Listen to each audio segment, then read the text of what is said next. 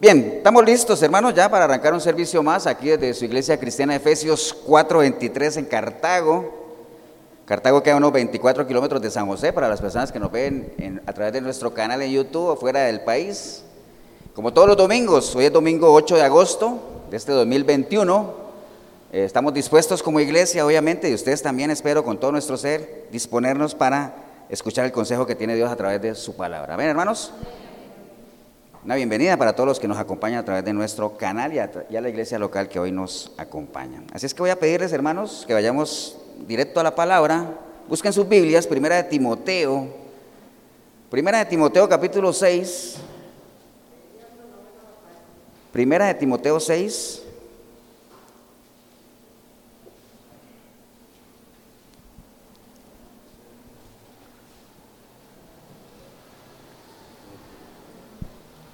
¿Estamos, hermanos? Yo espero que ahí en el video también usted esté listo. Primera de Timoteo 6, vamos a ir al verso 11. Y si ustedes ven el título que está ahí, dice La buena batalla de la fe. Amén. Eso vamos a estar hablando hoy.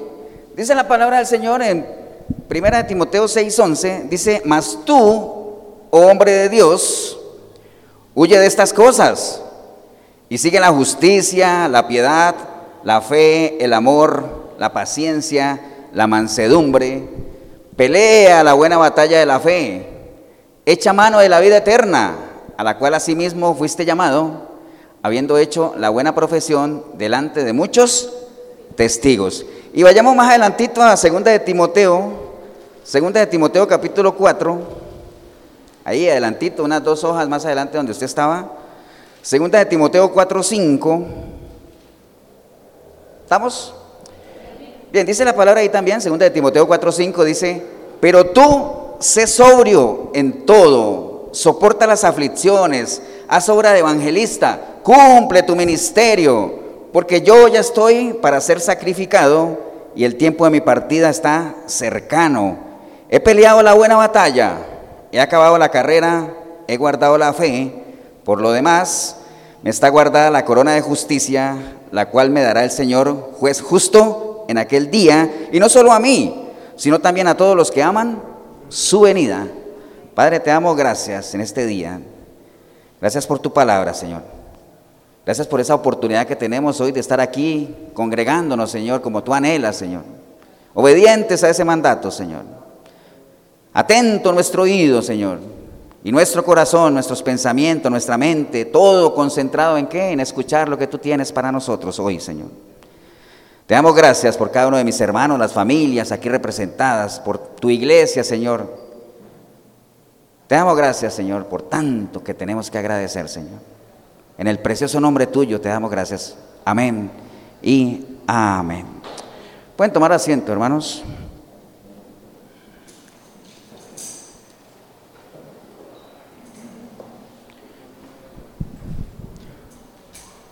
Bien, hermanos, acabamos de leer eh, dos pasajes, digamos que son de los tantos consejos que Pablo le dio a Timoteo, amén. Eh, en varias ocasiones hemos compartido sobre la persona de Timoteo, de lo especial que era Timoteo para Pablo. Eh, no hay que olvidar que Pablo veía en Timoteo a quién? A su sucesor, ¿cierto así? O sea, a la persona a la que él iba a dejar ese legado, ¿no? Por eso es que cuando uno tiene, ¿se acuerdan que lo hemos comentado? Uno, cuando uno tiene a alguien al que uno está entrenando, uno le dice, ese es mi, mi Timoteo, ¿cierto así? Porque es como el discípulo, como la persona que uno está formando, ¿no? Entonces, hay muchos consejos, muchos consejos que Pablo le da a Timoteo, acabamos de leer algunos nada más, eh, precisamente por esa alta estima que tenía él hacia, hacia Timoteo, ¿no?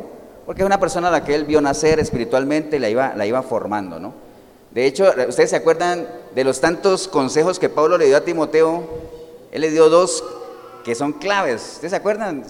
¿Se imaginan cuáles son? ¿Cuál era uno? Cuídate de ti mismo. ¿Y qué más?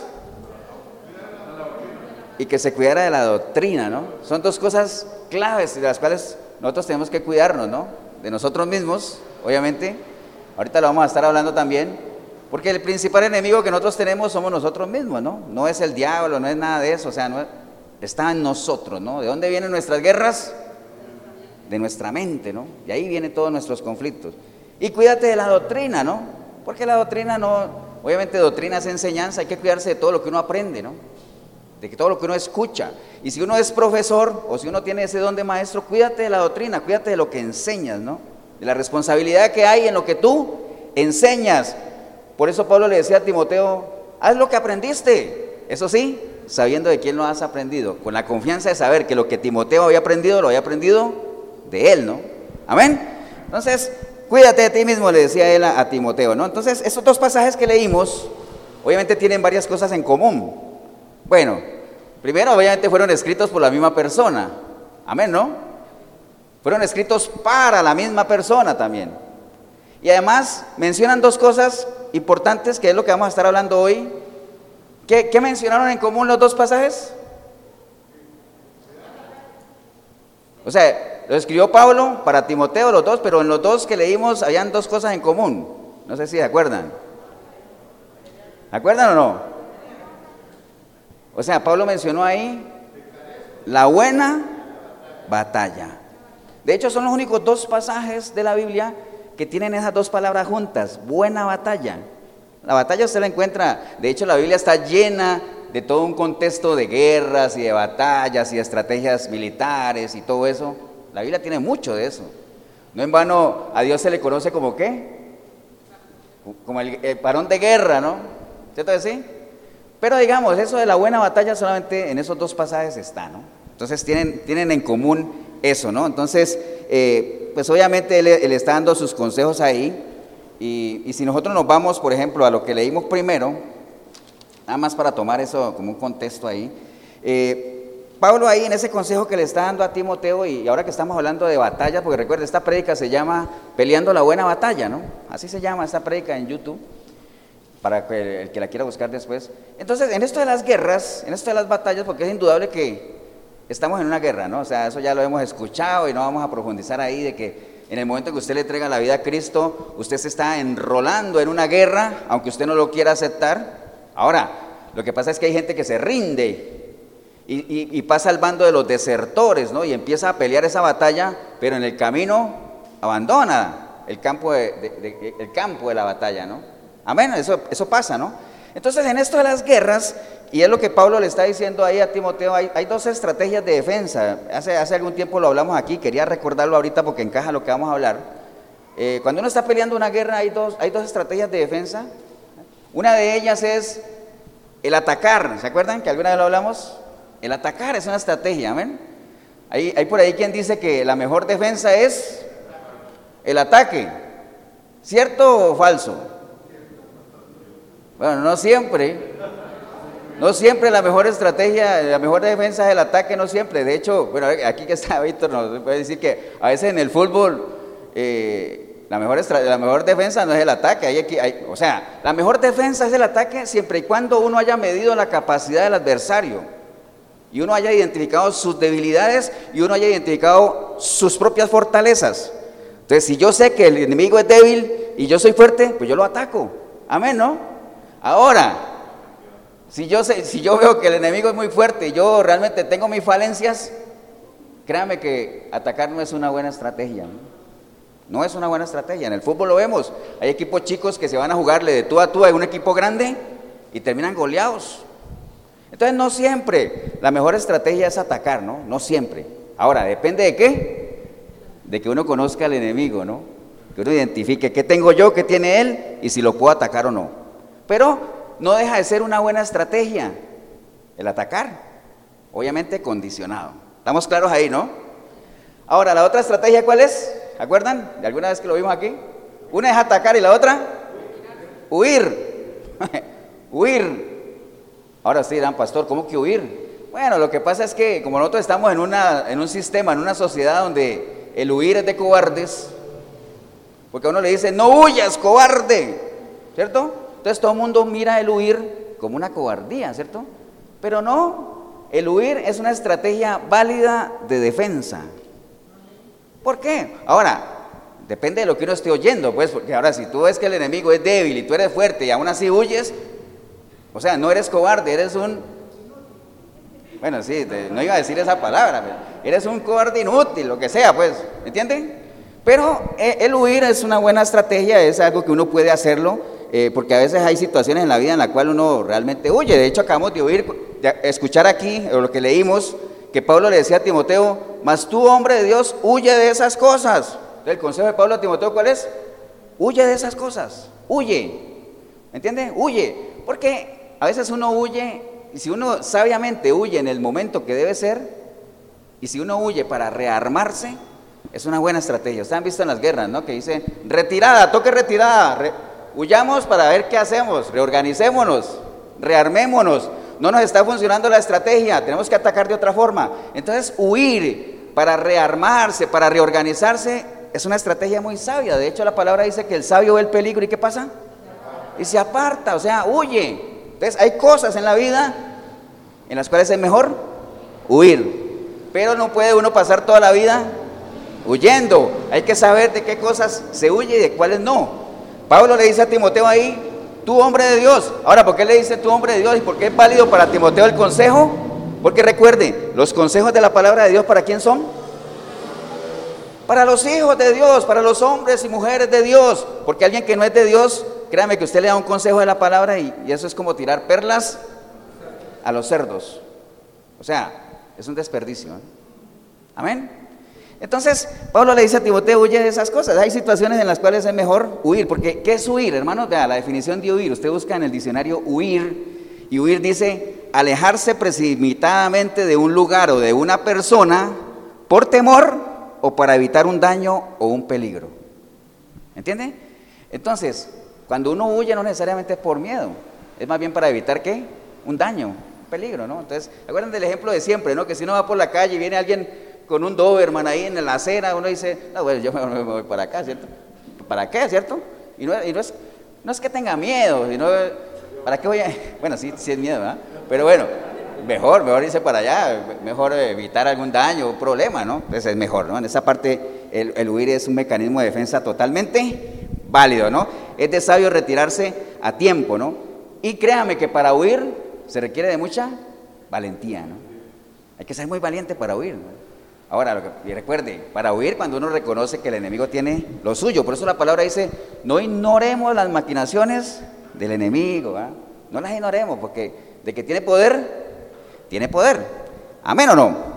Entonces, en el versículo 11 Pablo le dice a Timoteo que, que huya de esas cosas, realmente eh, pero obviamente, ¿cuáles cosas? ¿De cuáles cosas le está diciendo que huya? ¿Cómo sé yo de cuáles cosas le está diciendo que huya a Pablo a Timoteo? ¿Cómo hago yo para darme cuenta? Porque él le dice, mas tú, hombre de Dios, huya de esas cosas.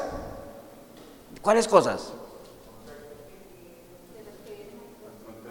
A meterse al contexto de la palabra. Si usted dice, ¿de qué cosas estará hablando Pablo? Pues vaya unos versículos más atrás y se dar cuenta de qué está hablando, ¿no? En el versículo 3 él está diciendo, no lo voy a leer porque le, no es el tema, pero de qué le está diciendo que huya, para que ustedes vean que hay cosas en las cuales realmente es mejor huir. Pero más adelante usted va a ver que le dice, huye de esas cosas y pelea la buena batalla. Entonces le dice, huye y pelea. Entonces uno dice, ¿cómo? Que huye y pelea. Al fin, ¿qué hago? ¿No es una contradicción ahí? No, recuerde que Dios maneja algo que se llama ¿qué? Sumando, resto, ganando, pierdo, perdiendo, gano. ¿Cómo se llama eso? Sí, pero ¿cómo llama eso? Esas cosas que uno le parece que son ilógicas, pero que realmente tienen mucha lógica. Paradojas, las paradojas de Dios, ¿no? Ahí hay una paradoja. Huye, pero pelea. Claro, ¿por qué? Huye de esas cosas, no vale la pena. Pero eso sí, ármate de estas otras, ¿para qué? Para que pelee la buena batalla, porque de esas cosas huye por ahora, pero no vas a pasar toda la vida huyendo reármate. Entonces, ¿qué cosas? Miren, el versículo 3 eh, está hablando él ahí de, de, falsos maestros y gente que ha venido a dar unas doctrinas como siempre, que las advertencias siempre iban por ahí, ¿no? Le dice en el versículo 3, si alguno enseña otra cosa, o sea, los falsos maestros, y no se conforman a las sanas palabras de Jesucristo y la doctrina que es conforme a la piedad, dice, esas personas están envanecidas, nada saben, deliran sobre cuestiones y contiendas de las cuales nacen las envidias, los pleitos, las blasfemias, las malas sospechas, disputas necias de hombres corruptos de entendimiento y privados de la verdad que toman la piedad como fuente de ganancia. Apártate de eso. Esas son las cosas a las que está diciendo, huye. No vale la pena. No vale la pena. Y les adelanto algo en este tema que estamos hablando. Uno tiene que seleccionar qué cosa. Sus batallas. Hay que seleccionar las batallas. Hay cosas que mejor irse por un lado. ¿Qué más? Pero gran ganancia es la piedad acompañada de contentamiento. Dice, porque nada hemos traído a este mundo y nada nos llevaremos, o nada podemos sacar. Así que, teniendo sustento y abrigo, estemos contentos con eso. Porque los que quieren enriquecerse caen en tentación y lazo y en muchas codicias necias y dañosas que hunden a los hombres en destrucción y perdición. Porque raíz de todos los males es el amor al dinero, el cual codiciando algunos se extraviaron de la fe y fueron traspasados de muchos dolores. Después de eso le dice, mas tú hombre de Dios, Timoteo, huye de esas cosas. Entonces son cosas que no valen la pena. Huye. Pero ojo que le dice, pero sigue la justicia, la piedad, la fe, el amor, la paciencia, la mansedumbre. Huye de eso, pero busca esto. ¿Para qué? Para que pelee la buena batalla. Lo que vale la pena. Amén, hermanos. Ahí es donde está el asunto, ¿no? Vea, hay cosas en las cuales definitivamente uno quiere huir. ¿Ustedes se acuerdan de ese salmo del salmista? Dice, ay, quien tuviera alas como paloma y volara, me iría lejos, me olvidaría de todo. ¿Se acuerdan de ese salmo? Hay cosas en la vida en las cuales uno quisiera eso. Ay, si yo tuviera alas como paloma, me iría y me olvidaría de todo. Pero déjeme decirle que a los problemas, que es una de las cosas a las cuales no se les puede huir, hay cosas a las que uno les puede huir, pero hay otras a las que no. Por ejemplo, los problemas en lo natural. Y en lo espiritual, ¿a qué no le puede huir uno? ¿A qué no le podría huir uno en lo espiritual? Uno no puede huir de quién? De la presencia de Dios. Uno no puede huir de la mirada de Dios. De, ¿Dónde me esconderé? ¿A dónde iré? De su presencia. No puedo. En lo espiritual, en lo natural. Un ejemplo de las cosas a las que uno no debe huir es a qué? A los problemas. Porque recuerden, ¿se acuerdan lo que es un problema? Un problema es una situación que requiere una solución. Eso es un problema. Entonces, mientras usted no lo enfrente, el problema nunca lo va a solucionar. Entonces uno podría decir, ¿quién tuviera alas? Me iría, uy, me iría para la China. Pero ¿qué pasa? Me voy a la China y allá me llevo mis problemas. Allá me lo puedo llevar. Amén. Entonces, a eso se refiere con eso. Entonces, Lucas, vea, Lucas 14, 23, dice, Lucas 14, 23 dice, porque ¿quién de vosotros queriendo edificar una torre no se sienta primero y calcula los gastos a ver si tiene lo que necesita, ¿cierto? Eso es lo que uno debe hacer. Si uno va, obviamente, en cualquier batalla, como les decía ahorita, es primero sentarse a ver qué tengo. Y, si yo ya tengo un proyecto de vida, un propósito de vida, sentarme para ver qué es lo que tengo, qué me falta, qué necesito. ¿Quién antes de construir algo no se sienta primero a ver qué tiene para ver si le alcanza? No vaya a ser que a mitad de camino te quedes ahí y seas avergonzado, dice la palabra de Dios. Amén. Entonces por ahí va el asunto, ¿no? Entonces son los consejos que Pablo obviamente le da a Timoteo, ¿no? Pero volviendo otra vez a lo que él decía ahí en el, en el 6.11, que Pablo está aconsejando a Timoteo, que le dice que pelee la buena batalla, ¿no? Como les decía yo ahorita, ¿a fin qué? ¿Peleo o huyo? ¿Huyo o peleo? Bueno, pelea en la medida que tengas las herramientas que necesitan. Acuérdense ustedes que alguna vez lo hablamos también, que cuando uno va a pelear una batalla o va a pelear una guerra, hay tres cosas mínimas que uno necesita. Y si alguna de esas tres falta, estamos fritos, ¿ah? ¿Acuerdan cuál es la primera? La más importante de todas. En una guerra, ¿ah? Hay que identificar a quién? Al enemigo, hay que identificar al enemigo. O sea, si yo no sé con quién estoy peleando, estoy frito. Amén. Identificar al enemigo, ¿qué más? Tener las armas y saber usarlas. Si esos tres falta uno, usted tiene la guerra perdida. Usted puede tener las armas, saber usarlas, pero si no sabe con quién está peleando, está muerto. Si usted sabe con quién está peleando, tiene las armas y no las sabe manejar, está muerto. Si usted sabe con quién está peleando, sabe manejar las armas, pero no las tiene, está muerto. Son tres cosas mínimas que hay que identificar. ¿Estamos, hermano, o no? ¿Amén o no? Bien, entonces, eh, todo lo que él está diciendo ahí, que huya de esas cosas, básicamente es porque él quiere llegar él quiere llegar allá a decirle que pelee la buena batalla, que es lo, más importante a lo que, él, a lo que él quiere llegar, ¿no? Pero bueno, dejemos ese contexto ahí. Yo creo que en la vida de, cada uno de nosotros, aquí vemos personas jóvenes, no tan jóvenes, adultas, no tan adultos, bueno, de todo, ¿ah? Entonces, en la vida nuestra nosotros hemos tenido, de hecho tenemos hoy, y de hecho seguiremos teniendo batallas que lidiar. ¿Amén o no? Porque cada uno de nosotros tiene sueños, cada uno de nosotros tiene expectativas, cada uno de nosotros tiene proyectos, sueños. Y cada vez que uno tenga algo de eso, déjeme decirle que hay que enfrentarse a ciertos obstáculos que se van a presentar, ¿no? Y hay que lidiar con ellos, hay que avanzar, ¿no? ¿Quiénes van a lograr sus sueños? Aquellos que luchen por ellos. Dice la palabra de Dios que el reino es arrebatado por quién? Por los valientes. En otras traducciones dice, por los que se atreven, por los osados, los que están dispuestos a echar mano de él. O sea, el reino de Dios es así. O sea, si uno no está dispuesto a pelear por sus sueños, está frito también. Vamos, ¿no, hermanos? Entonces, hay muchas batallas que lidiamos tanto en lo natural como en lo espiritual. En lo natural, vea, los que somos casados, esa relación de matrimonios, todos los días hay cosas que lidiar con ella, hay que ganar batallitas, ¿cierto? A veces las gana uno, a veces las pierde. ¿O no? Con los hijos pasa igual, en el trabajo, en los negocios. Todos, todos los días hay que lidiar batallas. Todos los días, todos los días, ¿no? Pero ¿sabes qué es lo más bonito? Que las batallas sean nuestras.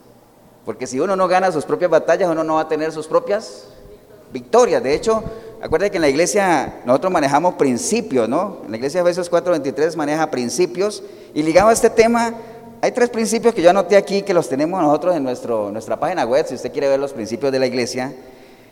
Y hay tres, por ejemplo, hay uno que dice, la batalla de tu eternidad la ganas o la pierdes, ¿dónde? En la mente, ¿no? Aquí, el campo de batalla de esta guerra en la que estamos nosotros, que es una guerra espiritual, se gana y se pierde ¿dónde? En la mente. Aquí la ganamos y la perdemos. La victoria está únicamente después de ganar la batalla, porque no hay, no hay victoria sin batallas, ¿no? Nunca vivas de las victorias de otros. Ten tus propias batallas y tendrás tus propias victorias, ¿no? Esos son algunos de los principios que nosotros estamos manejando en la iglesia. Pero bueno, ahorita, de, hecho, ahorita a nivel mundial nosotros estamos lidiando una, una guerra, una batalla tremenda contra este virus, contra esta pandemia, ¿no? Hay muchas personas que están lidiando, batallando ahí por no ser contagiados de este virus. Hay otros que desafortunadamente ya lo tienen y están lidiando, ¿por qué? Por vencerlo. De hecho, aprovecho para mandar un saludo a todas las personas que sabemos, antes, antes era muy raro conocer gente que estuviera, que, que, se, estuviera contagiada, ahora es tan común ya. Gente que uno ya conoce, decir es que tengo COVID, y bueno, está bien. Entonces, un abrazo para todas las personas que estén atravesando por, por esa situación y, y adelante, ¿no? O sea, hay que seguir adelante con, con, la confianza plena en el Señor, ¿no? Entonces, en línea de eso, obviamente, eh, hay, que, hay que pelear por nuestros sueños, eh, hay que escoger las batallas, porque muchas veces, a veces nos encontramos nosotros peleando batallas que Dios, que Dios no quiere que peleemos. Cosas por las que cuales Dios ya dijo que no y nosotros seguimos batallando, ¿no? O, inclusive podemos estar peleando con personas con las cuales no deberíamos de pelear. Por ejemplo, que no nos pase lo de Saúl. Saúl se empecinó y la emprendió contra David. Y David no era ni el enemigo de él. ¿Cierto que no? Y, ya sabemos todo lo que le pasó a Saúl, ¿no? Entonces, Cuidémonos de no estar peleando batallas que no deberían ser, ni estar peleando con personas que no deberíamos pelear. ¿Para qué? O sea, seamos selectivos, escojamos nuestras batallas, escojamos... Y para eso es importante el primer punto que les dije ahora, ¿no? Hay que identificar a quién. Al enemigo, hay que saber cuál es el enemigo, ¿no? Eso es lo que tenemos que hacer, ¿no? Entonces, Pablo le dice a Timoteo, pelea la buena batalla. Si él le dice, pelea la buena batalla, ¿qué quiere decir eso? Que no todas las batallas son qué? Pero ojo lo que le estoy diciendo, si él le dice, pelea la buena batalla, eso quiere decir que no todas las batallas son, son buenas, ¿cierto que no? No todas son buenas.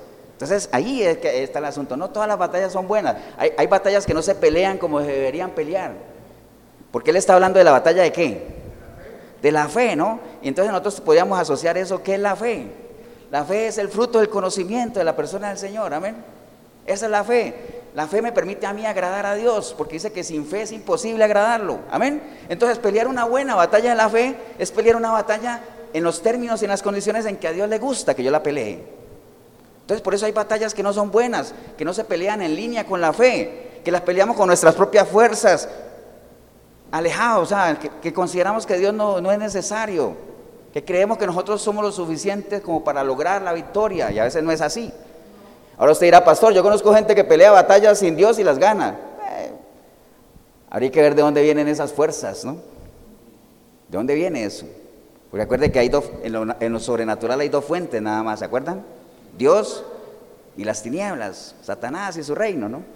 Solamente en lo, en en los sobrenaturales puede venir de ahí nada más. ¿Estamos, hermanos? ¿Amén o no? Entonces hay batallas que no son de fe, que definitivamente a Dios no le agradan, que las peleamos con nuestras propias habilidades, nuestra propia inteligencia. Pero ¿sabe qué nos olvida? Se nos olvida lo que está escrito en la palabra, en Proverbios 21:31. La palabra dice en Proverbios 21:31, dice que el caballo se alista para el día de la batalla. Amén. Pero dice que, ¿quién es el que da la victoria? Jehová es el que da la victoria, ¿no? Entonces uno se puede alistar como quiera para pelear todas las batallas que quiera, pero el único que nos da la victoria, ¿quién es? Jehová, nuestro Dios. Amén. Entonces tenemos que estar alineados con eso, ¿no? Entonces, eh, seamos selectivos, nada más tenga presente eso porque peleemos en lo natural mucho más selectivos. Ahora en lo espiritual, obviamente, cada uno de nosotros libra su propia batalla, ¿no? Cada uno. De hecho, para que ustedes estuvieran hoy aquí, o tal vez hasta usted, para estar viendo este video, ha tenido que lidiar una batalla personal, una batalla privada, una batalla íntima, una batalla en su mente, ¿no? Recuerde que cuando una persona le entrega su vida a Cristo, inmediatamente así, dos naturalezas, ¿no? Una naturaleza espiritual y una naturaleza ¿qué? Carnal, ¿no? El espíritu y la carne. En el momento en que uno le entrega al Señor su vida, ¿no? Ese pulso ahí. ¿Cuál es más fuerte? El que uno alimente más. ¿Alimenta usted más la carne? La carne será más fuerte en usted. ¿Alimenta más el espíritu? El espíritu será más fuerte. Dice la palabra que el espíritu siempre está dispuesto, pero la carne es débil, ¿no? Entonces, esas son las guerras que nosotros lidiamos, esas son las batallas.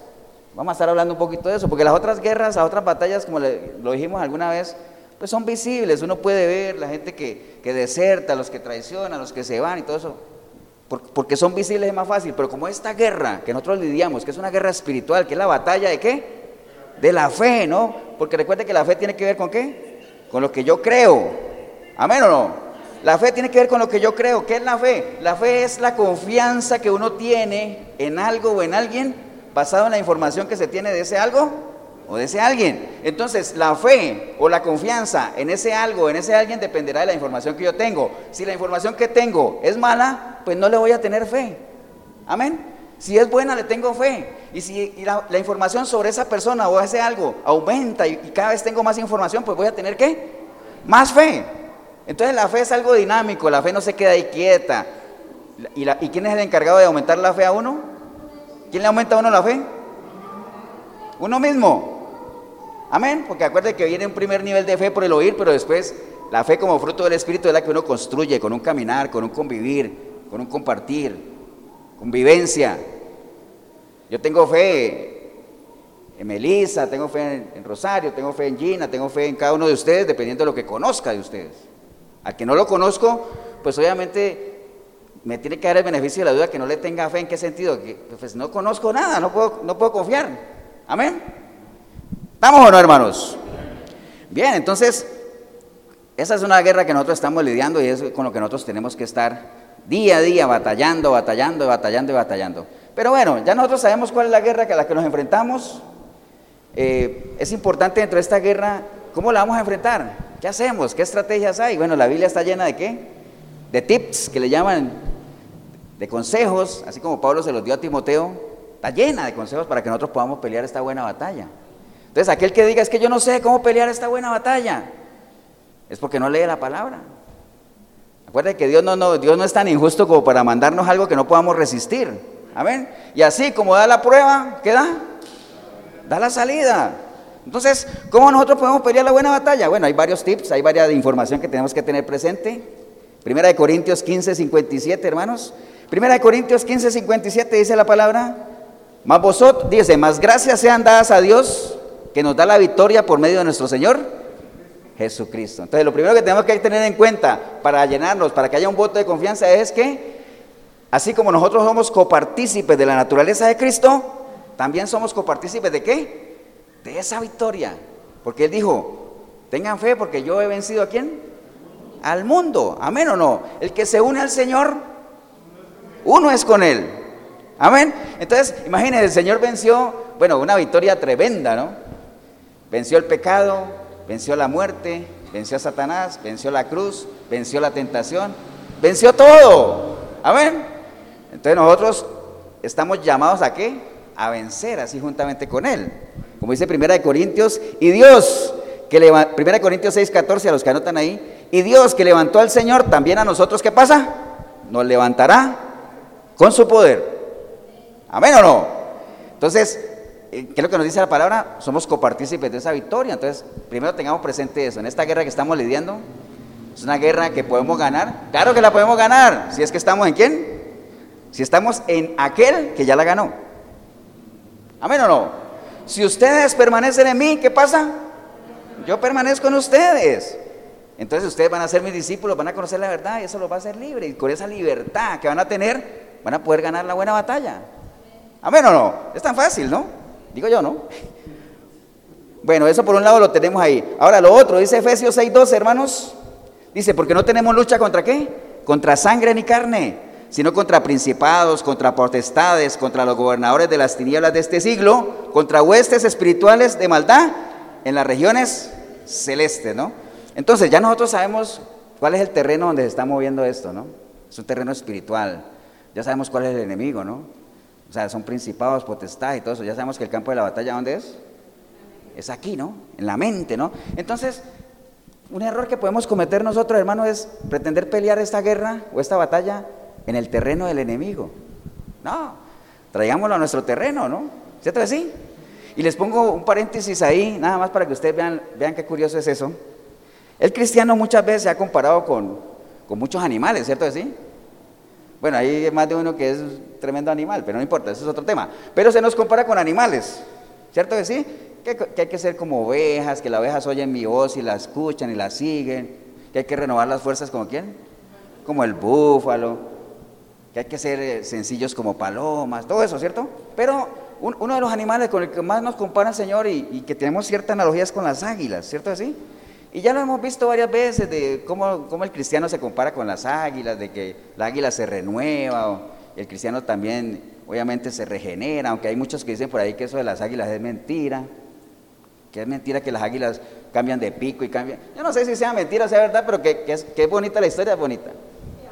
Que, cambia de plumas, que se le cae, bueno, están los dos bandos, lo que dicen son mentiras, lo que dicen que sí. Pero el caso es que se nos compara con eso, ¿cierto? Sí, que las águilas no han nacido para, para vivir en cautiverio, el cristiano tampoco, que las águilas son selectivas de dónde hacen su nido, el cristiano también, amén, o por lo menos debería ser así. Pero a lo que me quiero venir aquí es que el águila por ejemplo, el águila cuando agarra una serpiente, ¿han visto? No sé si han visto. El, el águila cuando agarra una serpiente no se pone ahí en el suelo a pelear con ella y todo eso, ¿no? ¿Qué hace? ¿Se la lleva hacia dónde? A las alturas, se la lleva a su, a su reino, a su hábitat. Este cosa está como molestando ahí. Se la lleva a su hábitat, ¿cierto sí? Se la lleva arriba. ¿Por qué? Porque la serpiente en el suelo es astuta, es peligrosa, es hábil, pero en las alturas es inútil no hace nada. Entonces el águila qué? Se la lleva a su territorio. Mire qué curioso eso, ¿ah? Igual tenemos que hacer nosotros. Esta guerra que estamos lidiando no la peleemos en el terreno del enemigo, llevémosla a nuestro terreno. Como dice la palabra, no es que tú te conviertas a ellos, es que ellos se conviertan qué? A ti. Entonces esto tenemos que, como es una guerra espiritual, tenemos que pelear en un terreno qué? Espiritual. En oración. Todo lo que nosotros sabemos, meterse en la palabra. Aquí está la fortaleza nuestra en, agradar a Dios por medio de nuestra fe, porque en la medida en que Dios se agrade, Él está gozoso y el gozo del Señor es lo que nos fortalece. Amén. Porque ¿qué es lo que quisiera el enemigo? Que nosotros estemos peleando todas estas batallas en el terreno de Él, en medio del chisme, de las rencillas, de los celos, las contiendas. ¿Me entiendes? Ese es el terreno del enemigo, ahí es donde le encanta que uno esté peleando esto y, y no es un terreno que a nosotros ¿qué? nos interese o por lo menos el consejo es que no nos salgamos de esas tierras, no, no nos metamos ahí, nosotros no caigamos en esas trampas, ¿no? O sea, no peleemos esto como lo pelean los, de, los, del mundo, con violencia, con amenazas. No, no, no. Recuerda el consejo del Señor la vez pasada que lo vimos también. Si alguien te pega en una mejilla, ¿qué pasa? Ponle la otra. Y ya sabemos lo que eso significa, ¿no? Porque hay gente que, no, no, sabe la interpretación de eso y dice, entonces a mí me pegan aquí, entonces, ay, péguenme aquí. No, no. Es simplemente evita el conflicto, se hace sabio. El sabio del peligro y qué? Se aparta. Si te piden la túnica, dale la capa también, que te deja entrar en pleitos. Que las cosas materiales no sean algo que, te roben la paz. Amén o no. Entonces tenemos que pelear en, ¿en dónde? En el terreno nuestro, no, no, no peleemos en el terreno del enemigo. Amén, hermanos. ¿Qué más? Bueno, obviamente hay que reconocer con quién estamos peleando, que es lo que les dije ahorita. O sea, tener plena certeza de cuál es el enemigo y cuando sepamos quién es, pues sabemos cuáles son sus debilidades, ¿no? Ahora, lo otro que es, es, es tenemos que pelear con las armas que el Señor nos ha dado, ¿no? Amén o no. Segunda de Corintios 10:4 dice, porque las armas de, de nuestra milicia, ¿qué pasa? No son carnales, sino poderosas en Dios. ¿Para qué? Para la destrucción de fortalezas, derribando argumentos y toda altivez que se levanta contra el conocimiento de Dios y llevando cautivo todo pensamiento a la obediencia de Cristo. Entonces, como esta es una guerra que no es espiritual, las armas que Dios nos ha dado, ¿qué pasa? No son carnales, son espirituales. ¿Se acuerda cuando vimos lo de la armadura del cristiano? Que todo eso lo hemos visto aquí. O sea, todo eso es algo que deberíamos de manejar así. ¿Cuáles son los componentes de la armadura? ¿El yelmo de qué? De la salvación, ¿no? Yelmo de la salvación. La coraza de justicia. El escudo de la fe. El calzado del evangelio. Y la espada del espíritu, ¿no? Armas espirituales. Pero todas tenemos que saberlas qué? Manejar, todas tenemos que saberla manejar, tenemos que tener un concepto claro de lo que es la salvación. ¿Quién nos salva? ¿De qué nos salva? ¿Cómo, ¿Cómo tengo yo la salvación? ¿Se pierde o no se pierde la salvación? Todo eso lo tenemos que tener claro, ¿no? Porque hay gente que dice que la salvación no se pierde, entonces como no se pierde, se despreocupan. La salvación se pierde. Amén o no. La fe, el escudo de la fe, la coraza de justicia, que es la justicia, la voluntad de Dios, el calzado del Evangelio, no me avergüenzo de él porque hay poder en él para transformar. Y nosotros estamos llamados a qué? A predicar el Evangelio, a ser pregoneros del Evangelio, anunciar las virtudes de aquel que nos ha rescatado. ¿Y qué decir de la espada del Espíritu? La palabra. Esa es la que nos permite qué? Atacar y qué? Y defendernos. Atacar y defendernos. Amén. Pero hay que saberla manejar. Porque ¿qué pasa si uno anda con una espada en lo natural y que uno no la sabe manejar? ¿Qué pasa? Con esa misma le dan a uno. ¿Cierto que sí? Entonces hay que saberla manejar. Por eso cuando el enemigo vino al, Señor con palabra, él dijo, ah, sí, sí, está escrito, pero también está escrito esto. ¡Pam! ¿Entienden? Ese es el ejemplo. ¿Amén o no? Entonces hay que usar las armas que el Señor nos ha dado, pero es nuestra responsabilidad, hermanos, saber usarlas, ¿no? Amén o no. Bueno, cuando nosotros comprendemos contra quién es nuestra batalla, o sea, ya sabemos que esto es un ámbito espiritual, dice la palabra, hermanos, en Santiago 1.13, dice, cuando alguno es tentado, no diga que es tentado de parte de Dios, porque Dios no puede ser tentado por el mal, ni Él tienta a nadie, ¿no? Sino que cada uno de nosotros es tentado cuando de su propia concupiscencia está traído y seducido, ¿no? Entonces, ¿de dónde vienen nuestros pleitos, hermanos? De nuestra propia mente, nuestros propios pensamientos, ¿no? Entonces, tenemos que saber exactamente de dónde proviene la guerra. Aquí, exactamente, aquí es donde está el campo de batalla. Aquí se gana, aquí se pierde, ¿no? Por eso es que nosotros tenemos un principio en la iglesia que dice que uno está donde su mente está, ¿no? Porque, por ejemplo, veníamos en el carro hablando con mi esposa ahora rato y ella me decía, pero ¿qué pasa con esa gente que uno ve que, que está, empiezan a pelear la buena batalla y uno los ve que van bien, pero después bajan la guardia? Yo digo, bueno, esos son desertores. Dice, no, pero uno los ve ahí en la iglesia y están ahí en la iglesia, o sea, no han desertado. Bueno, no han desertado físicamente, ¿eh? pero a ellos se les aplica aquello que el Señor decía, esta gente con mis labios, ¿qué? Me proclaman, pero su corazón está lejos. De hecho, aplica para cada uno de nosotros, ¿no? O usted en el video también. Si usted está aquí, oye, supuestamente está aquí, pero su mente está no sé dónde, usted no está aquí.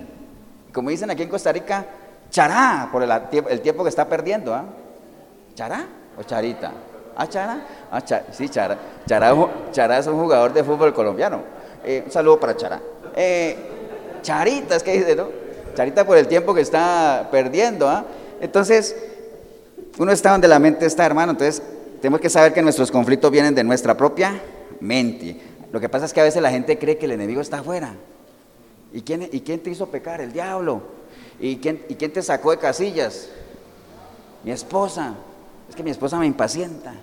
Mis hijos me airan.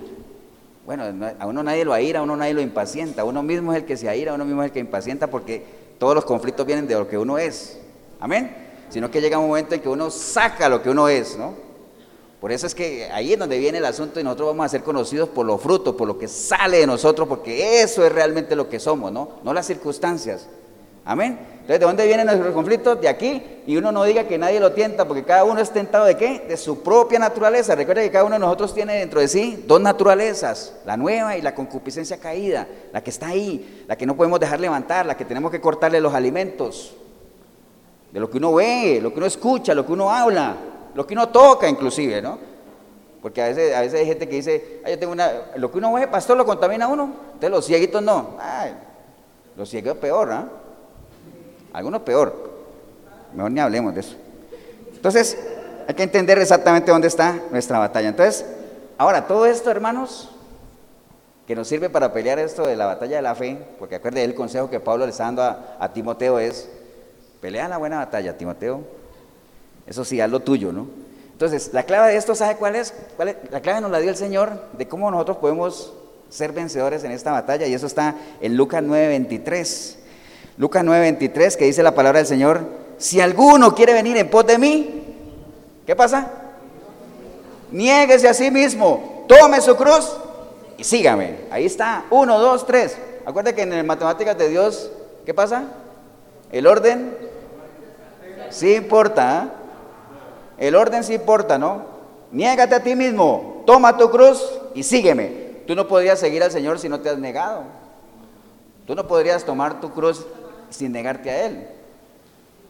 ¿Entiendes? O sea, es un orden que hay que tomar, ¿no? ¿Y qué es negarse a uno mismo, hermanos? Obviamente es lo que dice Efesios 4:22 también. Despójate de tu vieja naturaleza, lo que antes eras. Está viciada, que no sirve para nada. Cada uno póngale su nombre, el viejo tal, el viejo Ever, el viejo Marco. ¿De qué ha servido ese? De nada. De hecho, ese es el responsable de las peores páginas que nosotros hemos escrito. Amén. Nuestra historia lo más vergonzoso es cuando estábamos fuera del reino de Dios. Cada uno debería sentirlo así. Ahora, si usted no lo siente así, es porque realmente usted no ha llegado a arrepentirse de lo que hizo cuando no estaba en, los caminos del Señor. Ahora usted dirá, pastor, pero no todo era malo. Bueno, no estoy hablando de todo lo malo. Acuérdese cuando el Señor decía al pueblo, parados en los caminos. Amén. Vean la senda antigua y busquen el buen camino y cual sea el buen camino, anden en él. O sea que en lo antiguo no todo es malo. Hay cosas buenas que hemos hecho, amén. Pero ahí es donde radica nuestra capacidad de qué? De analizar, de razonar, de... ¿Sabe cómo le llama la palabra eso? De meditar. Por eso es que la palabra dice ahí en ese versículo, medita en tus caminos. Porque ¿qué es meditar, hermanos? Meditar es, ¿se acuerdan lo que es? Y por eso es que el consejo es, medita en la palabra de día y noche. ¿Meditar qué es? Meditar es estudiar detalladamente algo, ¿para qué? Para entenderlo y poder concluir sobre él. Entonces, cuando uno medita en la palabra es, la estudio, obviamente hay que leerla y todo eso, ¿para qué? Entenderla, escudriñarla, analizarla, ¿para qué? Para yo poder sacar mis propias conclusiones y que eso me sirva a mí para tomar mis propias decisiones. Eso es meditar. No es el meditar que conocemos de elevarse y todo eso, que eso es otro tipo de meditación, ¿no? Entonces, negarse a uno mismo, ¿qué es? Renuncia a lo que antes eras, a tu naturaleza caída, que ha estado corrompida, ha estado contaminada, eso no, no nos sirve de nada, ¿no? Tomar su propia cruz. Hay gente, que, hay gente que cree que tomar su propia cruz es, ay, mira que yo estoy, llevo 10 años lidiando con una enfermedad. Esa es mi cruz. Eso no es. Mira que llevo 15 años de matrimonio. No, ese no, corten ese. Eso, pero esa tampoco sería una cruz, ¿no? ¿Cierto no? ¿Qué es tomar la propia cruz, hermanos, de uno? Simplemente, ya, porque ya me despojé de lo que antes era, ¿no? Eso está bien, ¿no? Simplemente renunciar también a lo que ya me despojé y tomar el camino que el Señor me ha marcado, ¿no? O sea, ya me despojé de eso, tomo una, mi nueva responsabilidad como mi vida como cristiano y entonces ahí es donde el Señor dice, bueno, ya te despojaste de eso, ya asumiste tu rol como hijo de Dios, entonces ahora sí, sígueme, ahora sí sígueme. Y seguir al Señor, hermanos, porque no sé si ustedes han leído un pasaje que hay en la palabra que dice, los que querían seguir al Señor. Hay un pasaje por allá que habla de eso, que le decía, Señor, a donde tú vayas, te seguiré. Amén. Pueden caerse los que quieran. ¿Quién dijo eso? Pedro, ¿no? Que siempre se metía en tortas. A donde tú vayas, Señor, te seguiré. Y después lo negó. Pero bueno, hay que abonarle a Pedro que por lo menos estuvo ahí, ¿no? Pero al final, ¿con quién, quién murió el Señor? Acuérdate que él tuvo 70 discípulos. Bueno, 70 que tenía el total, 12, 3, 1. Al final terminó con uno. Así es, ¿no? Pero seguir al Señor, a veces, ¿ustedes qué dirán? ¿Seguir al Señor es fácil o difícil? ¿Qué creen ustedes? A ver. ¿Seguir al Señor es fácil o difícil? Usted ahí en el video pregúntese. O sea, va a ser tan fácil o tan difícil dependiendo de qué. Acuérdense que ese es el campo de batalla, ¿no? Y algunas veces los he dicho, ¿no? No hay nada más difícil y más duro que pretender llevar una vida cristiana con una mente que no es cristiana. Eso es lo más duro que hay. No hay nada más lindo que decir que uno es cristiano, pero no hay nada más triste que, que no poder demostrarlo. ¿Tú eres cristiano? Bueno, sabía. No sabías que te comportas igual que los otros. Vistes igual, hablas igual. Y ninguno de los dos sabe nada de la Biblia tampoco, porque hoy en día es así, ¿no? Bueno, ¿estamos hermanos? Amén o no. Entonces, eh, eso de, lo que Pablo le está marcando a Timoteo, que él le dice inclusive ya en, lo que leímos del, de segunda de 4, 4, 6, 4, 7, cuando él le dice, Timoteo, yo he acabado qué? La carrera. Yo he acabado la carrera. Entonces él veía todo ese, porque acuérdense que alguna vez hemos hablado que el cristianismo que es, es una carrera, ¿no? Pero no es cualquier carrera. ¿Es una carrera de qué? De resistencia, ¿no? Ahorita que estamos en eso de los Juegos Olímpicos y a los que les gusta ver eso, acuerda que uno ve en el atletismo hay diferentes tipos de carrera y que están los 100 metros y todo el mundo sale, pero a lo que dé, ¿no? Porque son 100 metros, tengo que darlo todo ahí, o 200, o 300, pero ya cuando uno ve que arrancan, van a arrancar los de, de hecho, difícilmente, ustedes saben lo que es una salida en falso en, el atletismo, ¿no? Cuando dicen, listos en su marca y alguien se adelanta un poquito, entonces salida en falso, ¿cierto? Difícilmente uno va a ver una salida en falso en una maratón. ¿Cierto no? Porque ¿a quién le interesa salir soplado? Si dice 10 mil, 10, no sé cuántos, 10, 20, 50 kilómetros, ¿para qué? No, sale uno medir sus fuerzas, ¿por qué? Porque es una carrera de resistencia. Aquí no es el que salga más rápido, aquí es el que, dosifique sus fuerzas. Por eso es que el Señor dice, el que persevere hasta el final, el que se mantenga.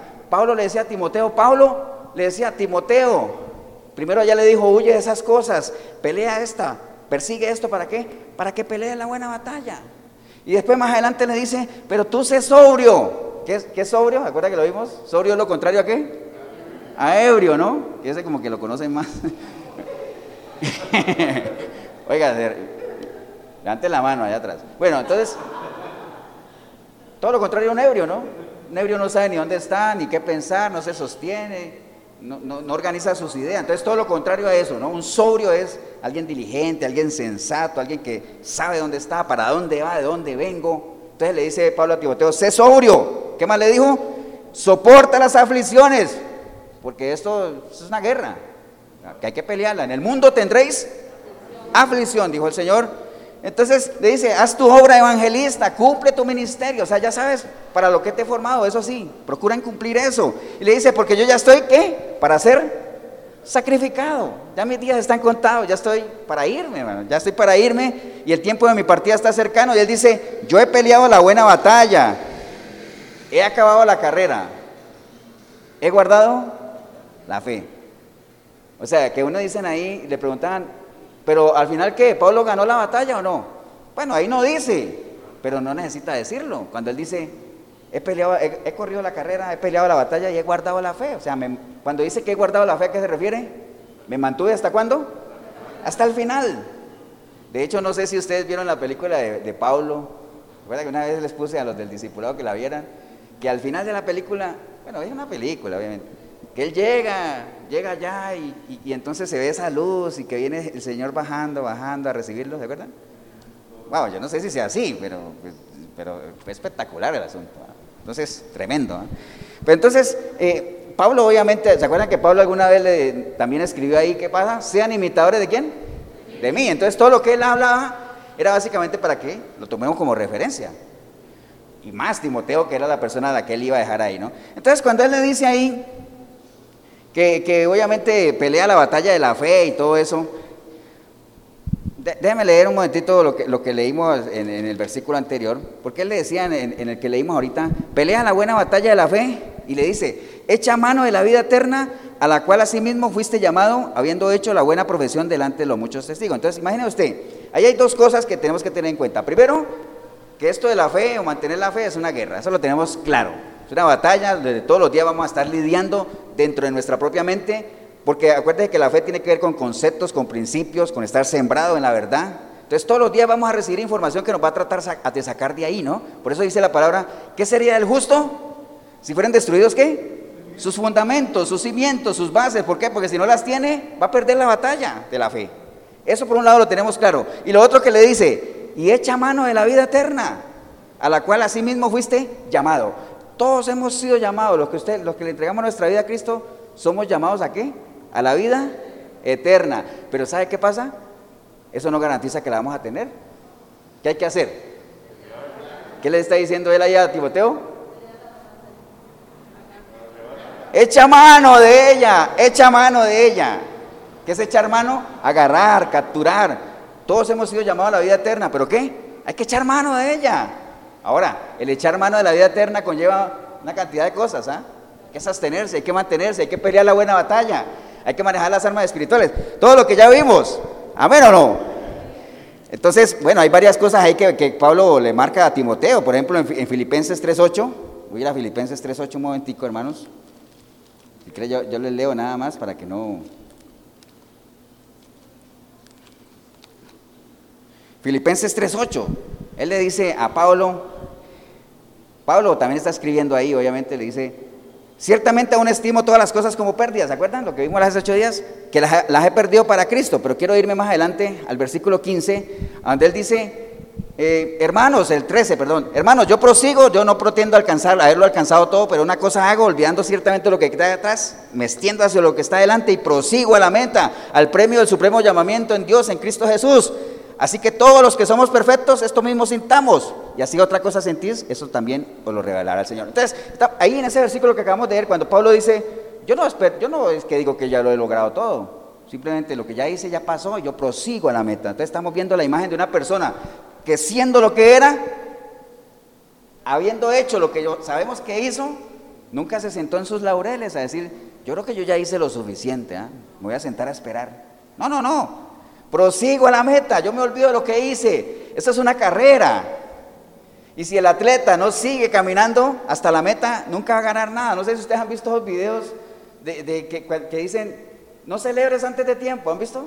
Que a veces llegan, está la meta ahí, llega el, atleta y dice, saludando ya, dice, y viene el otro y, ¿ha visto? Hasta que lleguemos a la meta. No podemos dormirnos en los laureles. Pablo está diciendo ahí, me olvido lo que ya hice, prosigo hacia la meta, que es el supremo llamamiento.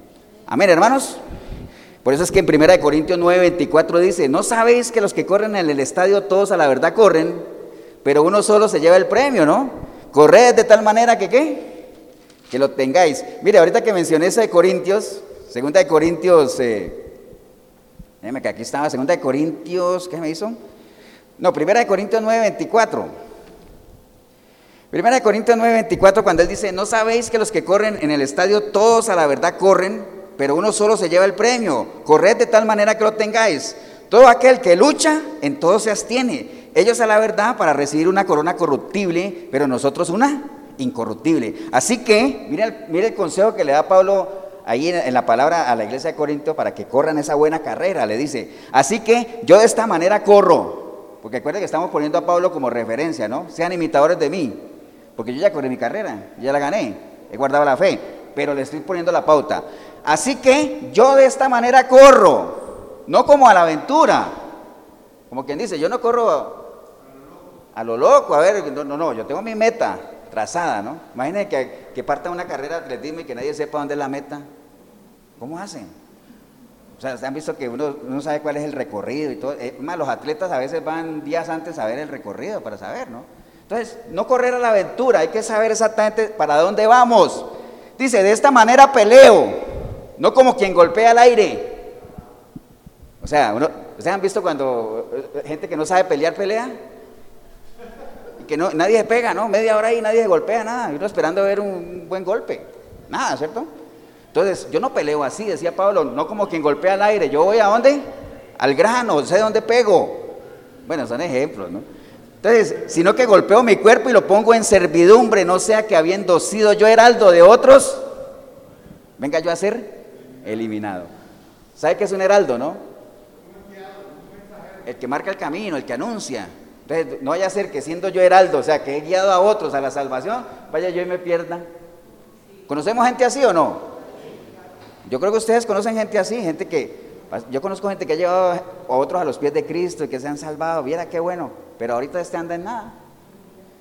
Ahora, se dirá, pastor, ¿y eso no le, no le abonará? No, porque dice la palabra que el día que peca, muere. ¿Amén o no? ¿Estamos o no?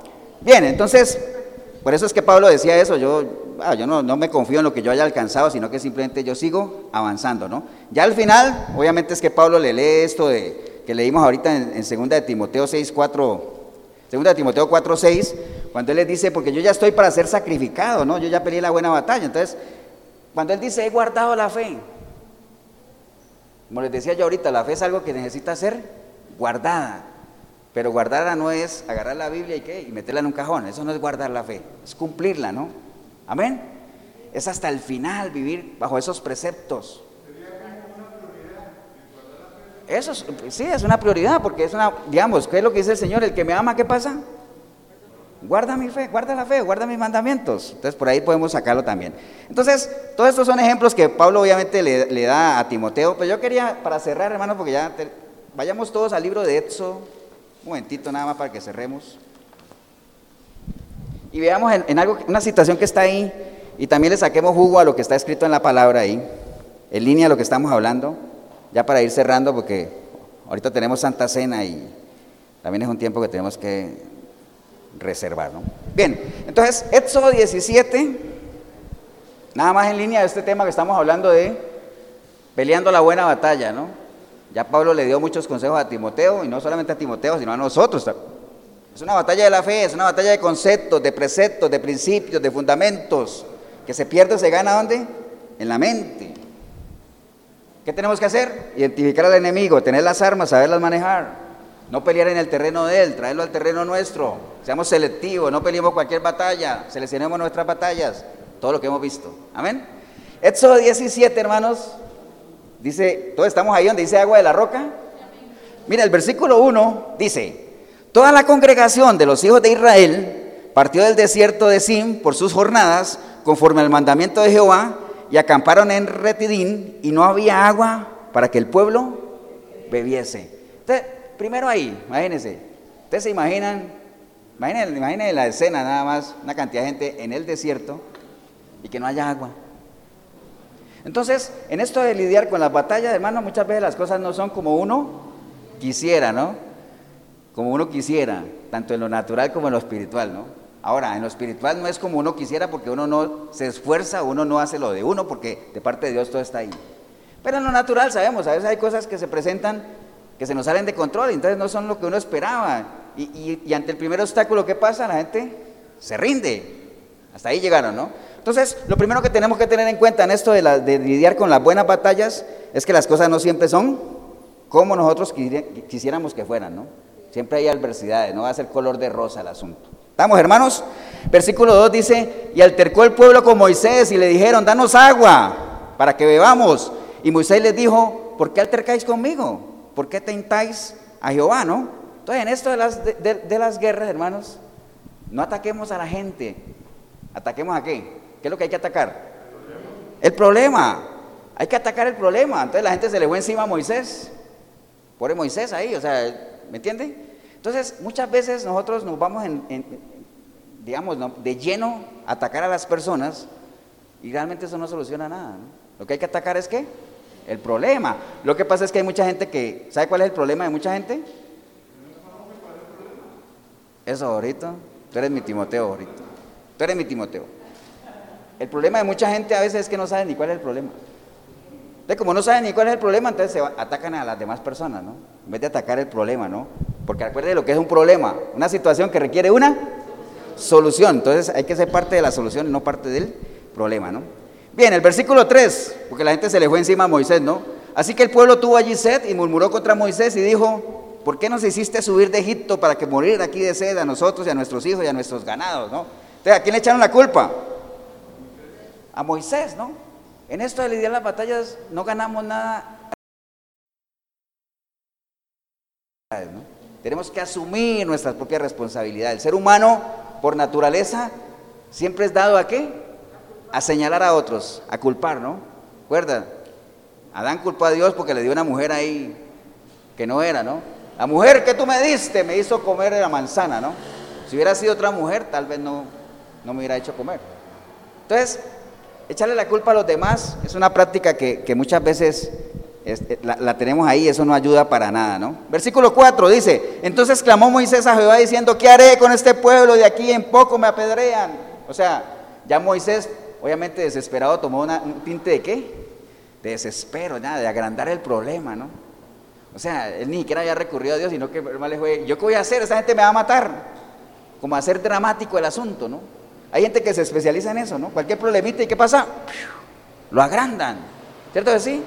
Lo agrandan y a veces ni se ha analizado cuál podría ser la solución, sino que tienden a qué?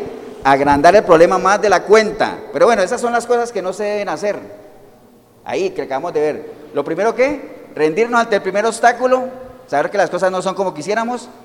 ¿Qué más, qué más vimos ahí? Vimos que eh, echarle la culpa a los demás, eh, eh, agrandar más el problema, atacar a la gente en vez de atacar el problema, son cosas que no deberíamos de hacer. Ahora, ¿qué es lo que sí deberíamos hacer? Ahí mismo está.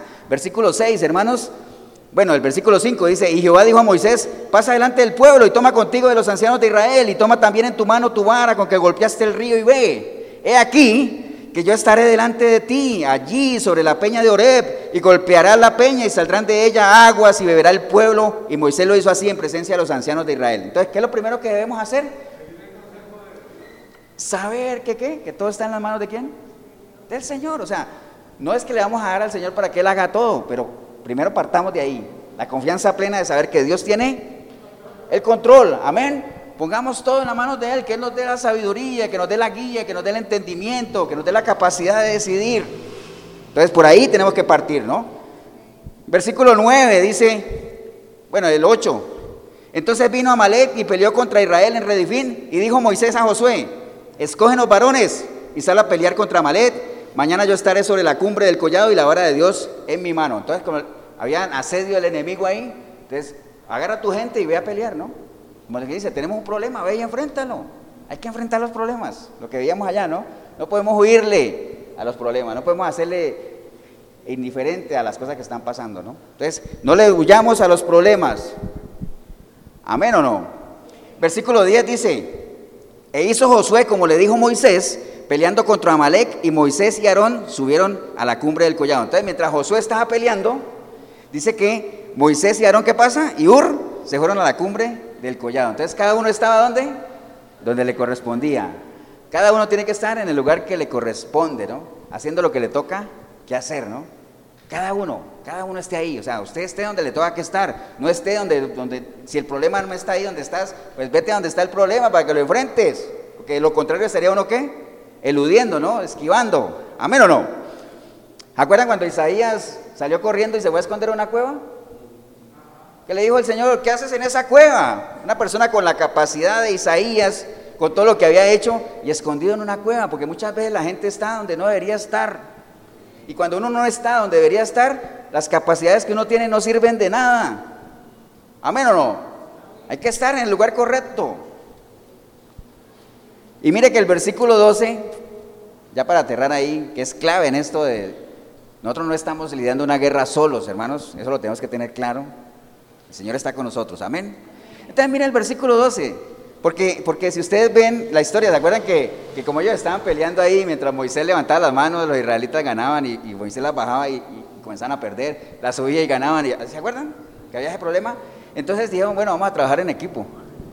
Trabajo en equipo, versículo 12, dice, y las manos de Moisés se cansaban porque él estaba orando. mientras Moisés estaba orando, Dice, por lo que tomaron una piedra y la pusieron debajo de él y él se sentó sobre ella para que no se cansara tanto, ¿no? Y él seguía orando. Y entonces Aarón y Ur sostenían las manos el uno de un lado y el otro del otro para que no se le bajaran. Amén. Mientras Moisés oraba, Aarón y Ur le levantaban las manos a Moisés. Josué, ¿qué estaba haciendo? Peleando. Trabajo en equipo. Amén. Hay que trabajar en equipo. No peleemos solos. Esta batalla no, no tenemos por qué pelearla sola, solos. El Señor dice, yo estaré contigo. Amén. Te ha dado las herramientas, te ha dado todo. ¿Qué más necesitamos?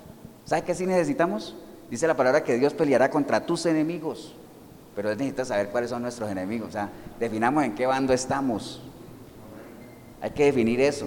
En una guerra usted tiene que saber en qué bando está. Como les dije la vez pasada, en las guerras físicas es muy fácil porque usted ve, ah, que los de, ¿acuerdan la, la película que les conté? Porque siempre les cuento película. Los casacas azules contra los casacas rojas, entonces uno ya sabe quién es quién y pelean y uno sabe cuál es el bueno y cuál es el malo, ¿cierto así? Pero en estas guerras que son espirituales, que no son visibles, uno tiene que definir en qué bando está. Dios lo sabe, porque Dios va mucho más allá de lo que vemos, ¿no? Pero es importante que con el fruto que nosotros saquemos de nosotros, nosotros también marquemos la cancha y sepamos en qué bando estamos. ¿Amén o no? Ya para concluir, hermanos, bueno, no nos cansemos de pelear, o sea, esta es una batalla que la vamos a tener que lidiar hasta el final. Si es que queremos que si es que queremos lo que dice Pablo aquí, si es que queremos alcanzar esto que decía Pablo cuando él decía, yo ya peleé, yo ya gané, ustedes sigan peleando ustedes, yo no. Dice, por lo demás a mí me está guardada qué? La corona de justicia, la cual me dará el Señor juez justo en aquel día. Y no solamente a mí, sino todos aquellos que están esperando qué? Su venida. Pero no solamente están esperando su venida, sino que pelean qué? La buena batalla. Primera Samuel 17, 4, 5, dice la palabra del Señor. Entonces David al filisteo, ¿cómo se llamaba ese filisteo? David iba a ir a pelear con un filisteo. ¿Cómo se llamaba el filisteo? Goliat. Entonces le dijo, tú vienes a mí con espada y lanza y jabalina, mas yo vengo a ti en el nombre de Jehová de los ejércitos, el Dios de los escuadrones de Israel, a quien tú has provocado. Jehová te entregará hoy en mi mano y yo te venceré y te cortaré la cabeza y daré hoy los cuerpos de los filisteos a las aves del cielo y a las bestias de la tierra y toda la tierra sabrá que hay un Dios en Israel. Amén. A veces cuando hay una guerra así como dispareja de alguien pequeño con alguien grande, le dice, uy, pero tan aprovechado, eso es David contra Goliat. ¿Acuerdan? Como despreciando al pequeño. Pero ¿y quién ganó? No ganó el pequeño. Amén, porque iba con otra, otra cosa. ¿Saben por qué? David se pudo enfrentar a Goliat? ¿Por qué David se pudo enfrentar a Goliat con esa seguridad de decirle, filisteo incircunciso, que, todo lo que le dijo? ¿eh? Porque acuérdense la historia, nada más para cerrar, dice mi hija, es que usted ya media hora cerrando. Acuérdense que cuando David llegó allá al campo de batalla estaban todos los, del ejército escondidos, no es que, es que allá hay un filisteo que es muy grande, grandísimo, y nos insulta, ¿acuerdan? Entonces David llegó ahí y dijo, pero ¿qué es esto? El ejército de Dios escondido, de ese filisteo incircunciso. ¿Me entiende? ¿Sabe por qué lo pudo hacer? Porque lo vio con otros ojos. Lo vio con una cristovisión, con los ojos de Dios. Amén. La gente lo está viendo con una cosmovisión, como lo ve todo el mundo, un gigante poderoso, fuerte, nos va a destruir, nos va a aplastar. Pero él llegó ahí, lo vio con los ojos de Dios y dice, pero ¿quién es ese? Si más grande es el que anda conmigo. Amén o no. Esa es la clave para pelear la buena batalla de la fe, para ganarla y para que al final podamos decir como Pablo, estoy tranquilo, ¿no? Porque me espera la corona de justicia. Amén. Póngase de pie, vamos a darle gracias a Dios, hermanos. Padre, te damos gracias en este día, Señor. Gracias por tu palabra, Señor. Gracias por la oportunidad que tenemos hoy de poder analizar un tema que no es desconocido. Todos sabemos que estamos en una guerra, todos sabemos que estamos peleando una batalla, pero a veces es bueno que, como dice Pablo, a mí no me es molesto decirle las mismas cosas hasta que las aprendan, hasta que estén completamente seguros, porque si hay algo difícil para el cristiano, ¿sabe cuál es? Creérsela. Porque creerle a Dios es muy fácil. No, creer en Dios es muy fácil, lo difícil es creerle a Dios, saber que lo va a hacer.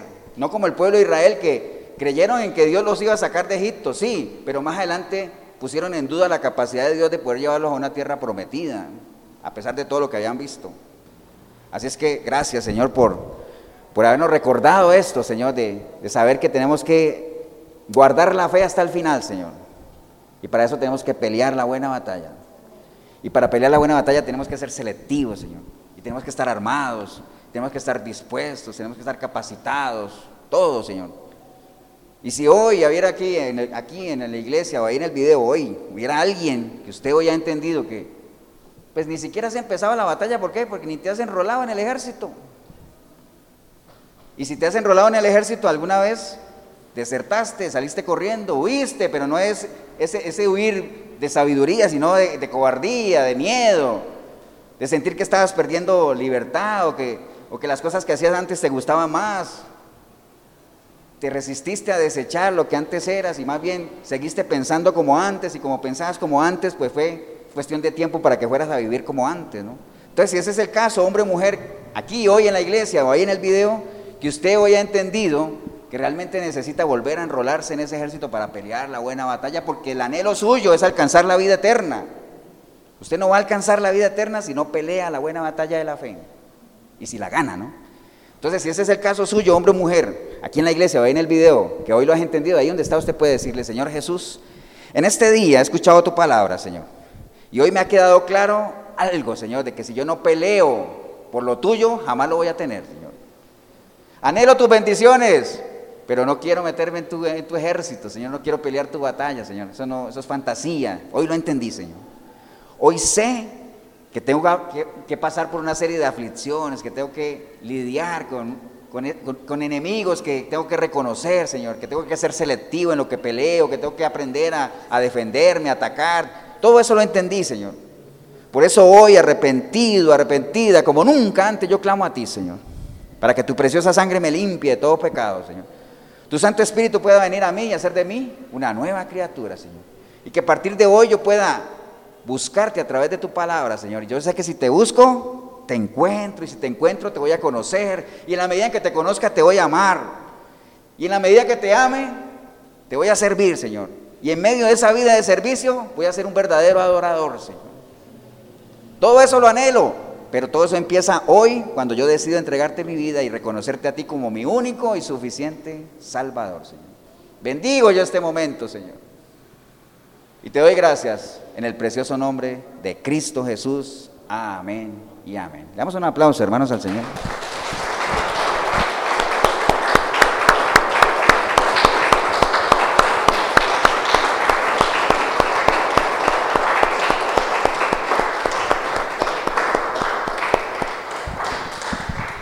Bien, si usted hizo la oración, siempre los felicitamos porque es digno de felicitación. ¿eh? Ahora, no es que le vamos a tirar eh, manteles rojos, ni mucho menos, porque si, si, de aquí no pasas, pues hasta ahí llegaste, ¿no? Aquí empieza todo un proceso, ¿no? Un proceso en el que nosotros como iglesia le podemos ayudar, o busque una iglesia donde esté, una iglesia sanita, donde se predique la sana doctrina. Pero nosotros, véanos como una sana opción, Efesios 4:23, Cartago, estamos el costado norte de las ruinas, Centro Comercial El Dorado. Todos los domingos nos reunimos a las 10 de la mañana. 87725957 es mi número, el pastor Eber Molina, si en algo yo le puedo ayudar o para que me llame y se anote. Ahora, si usted está en San José, sus alrededores por allá, 8842-2408 es el teléfono del pastor Tibor Mesaros, también él está allá, te lo puede llamar. De hecho, todos los domingos 8 de la noche en la 105.9 de la FM, en Radio Urbano, ahí está el programa Sinceridad con el pastor Tibor Mesaros, o también lo puede ver en YouTube, en vivo y en directo hoy a las 8 de la noche, y en nuestro canal, efesios423.com, ahí en YouTube hay más de mil y resto de videos de sana doctrina, ¿no? Entonces, material ahí, todo depende de usted. Caminante, como dice por ahí, caminante, sí hay camino, pero tienes que empezar a caminarlo, ¿no? Que el Señor los bendiga. Un abrazo. Nos vemos en una próxima oportunidad.